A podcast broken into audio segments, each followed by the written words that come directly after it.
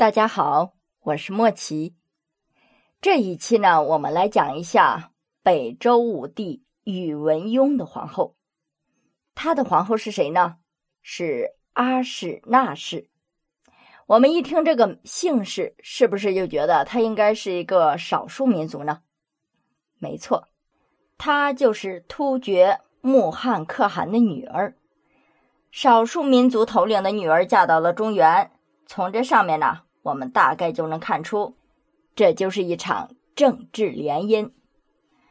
阿史那氏呢，就是政治联姻的桥梁。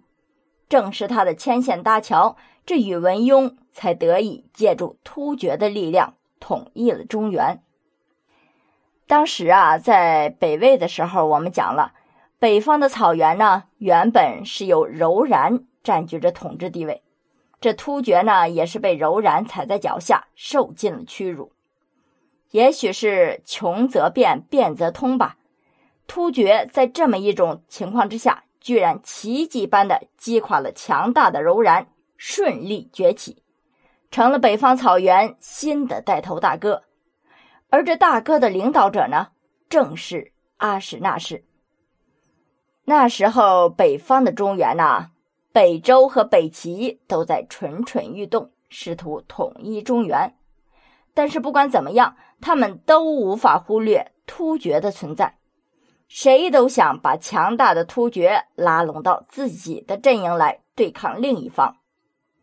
当时的北齐啊，因为几位昏庸无能皇帝的折腾，已经是元气大伤，大势已去。当然啦，这北周也好不到哪儿去。十八岁的宇文邕，这时候已经是宇文护换的第三位皇帝了。一方面呢，这宇文邕也关心着自己的身家性命。说不定什么时候就被宇文护给废了，甚至呢有可能性命不保。让他在这样的状态之下去考虑什么统一中原大业，那他实在是力不从心呐。所以呀，如果能得到突厥的帮助，那么宇文邕身上的压力就可以减少很多。所以他就想出了和亲这么一种最简单，但是也是。最行之有效的方法，但是这事情啊，并没有宇文邕想象的那么顺利。宇文邕的老爹宇文泰在位的时候呢，就曾经向突厥提出和亲，但是突厥那边啊，本来已经都答应了，后来不知道又是什么原因，出尔反尔，这宇文泰没能等到突厥公主嫁过来，就去世了。这也算是突厥的那位公主逃过一劫吧，要不然呢，年纪轻轻的刚成婚就成了寡妇。宇文邕坐上皇帝的宝座了，便轮到他去完成他父亲的夙愿了，娶一个突厥公主做老婆，从而呢，借助突厥的力量一统中原。既然是向人家求婚呐，宇文邕知道这礼品和诚意的重要性。所以呢，他就三番五次的向突厥进贡，不停的强调北周与突厥联姻的好处。这穆罕可汗呐，虽然是摇摆不定，他就一直想通过这种模棱两可的态度，让北周和北齐不断的给他好处。不过这一次啊，面对宇文邕的游说攻势，他也有点招架不住了。于是就答应让自己另一个十来岁的女儿嫁给宇文邕，这一下宇文邕就开心了。原本他以为啊这会是一场持久战，但是没想到突厥竟然答应了。不过后面发生的事儿啊，是着实让宇文邕心凉了半截儿。显然呐，他高兴的太早了。北齐人知道。如果这桩婚事成功了，那么统一中原的天平就会倾向北周那边了。所以北齐啊，务必竭力阻止这桩婚事。于是他们就暗中找人挑拨北周和突厥的关系。偏偏呢，又遇上了一个不讲信用的突厥首领。最终啊，穆罕可汗悔婚了。值得称赞的是什么呢？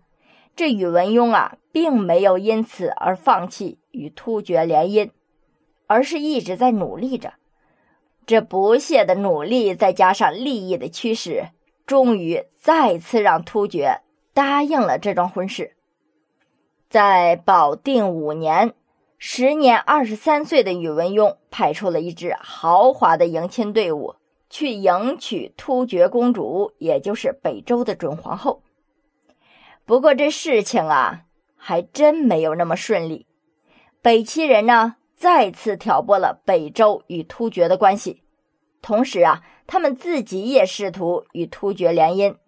突厥呢，居然又一次悔婚，同时啊，答应将自己的女儿嫁给北齐的后主高纬。这一下可是轮到北周的使臣着急了。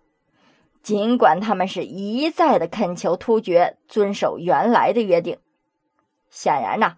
对于一个不讲信用的人来说，这无疑是对牛弹琴。这公主没有迎娶到，回去也没有办法复命啊。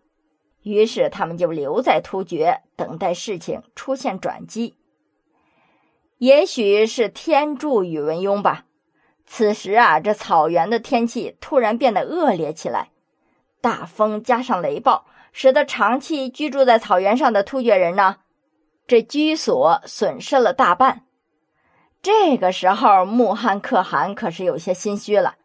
他怀疑呀，这是不是老天爷在惩罚他？毕竟啊，三次悔婚，那也实在是说不过去，太不像话了。既然天意难违，这次穆罕可汗就终于下定了决心，把女儿给嫁出去。至此呢，和亲也算是成功了。这次迎娶的过程啊，前前后后持续了四年。要是再算上更早之前折腾的那几年，这前前后后啊，竟然持续了八年。此时的宇文邕已经二十七岁了，而这突厥公主呢，也十九岁了。在那个崇尚早婚的年代呀，这位公主已经算是一位大龄剩女了。不过呀，人家是皇帝的公主，这皇帝的公主不愁嫁呀，而且呢，成了中原的皇后。不过我们可以想象一下，这一桩完全为了政治利益而促成的婚姻，这两个人之间几乎是没有感情可言的。再加上穆罕可汗千方百计、一而再、再而三的刁难北周，这换做平常人呐。根本是无法接受的，更何况这堂堂的一国之君宇文邕呢？所以啊，宇文邕冷落皇后阿史那氏也是在情理之中了。当时啊，武帝宇文邕有一个特别宠爱的外甥女窦氏，才刚刚五六岁。这武帝对皇后冷漠的态度啊，连他都看不下去了。于是就劝他舅舅说呀：“说这四边未尽，突厥上强，愿就疫情抚慰，以苍生为念。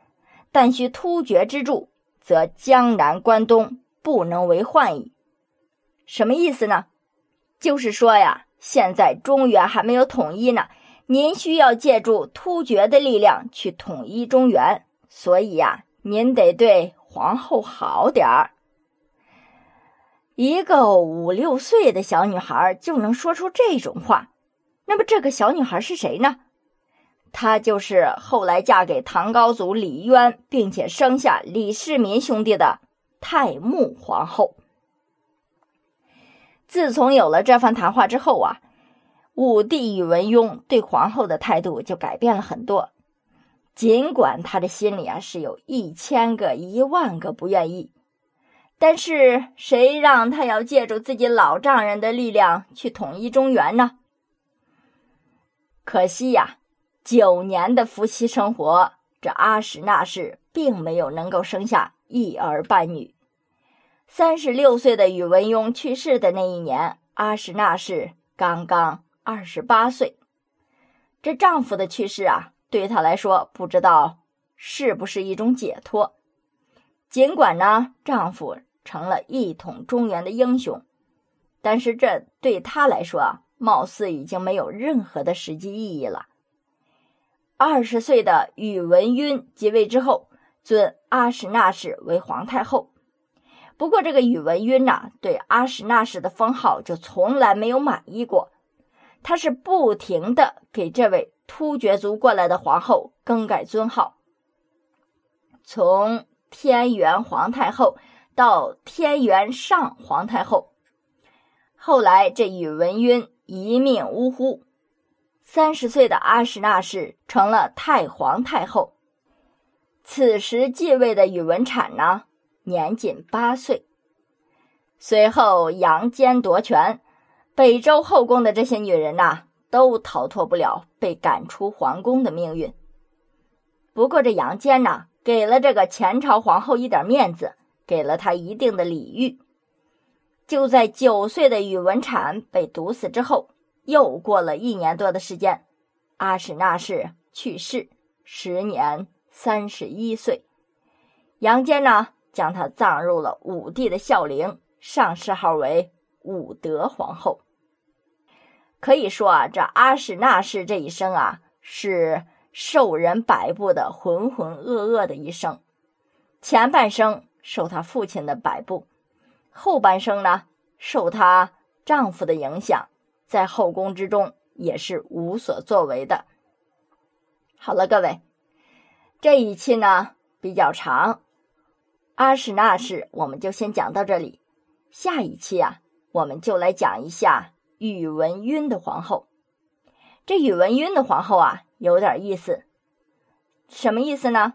她是前朝的皇后，当朝的公主，这个关系是怎么来的？我们。下期再看。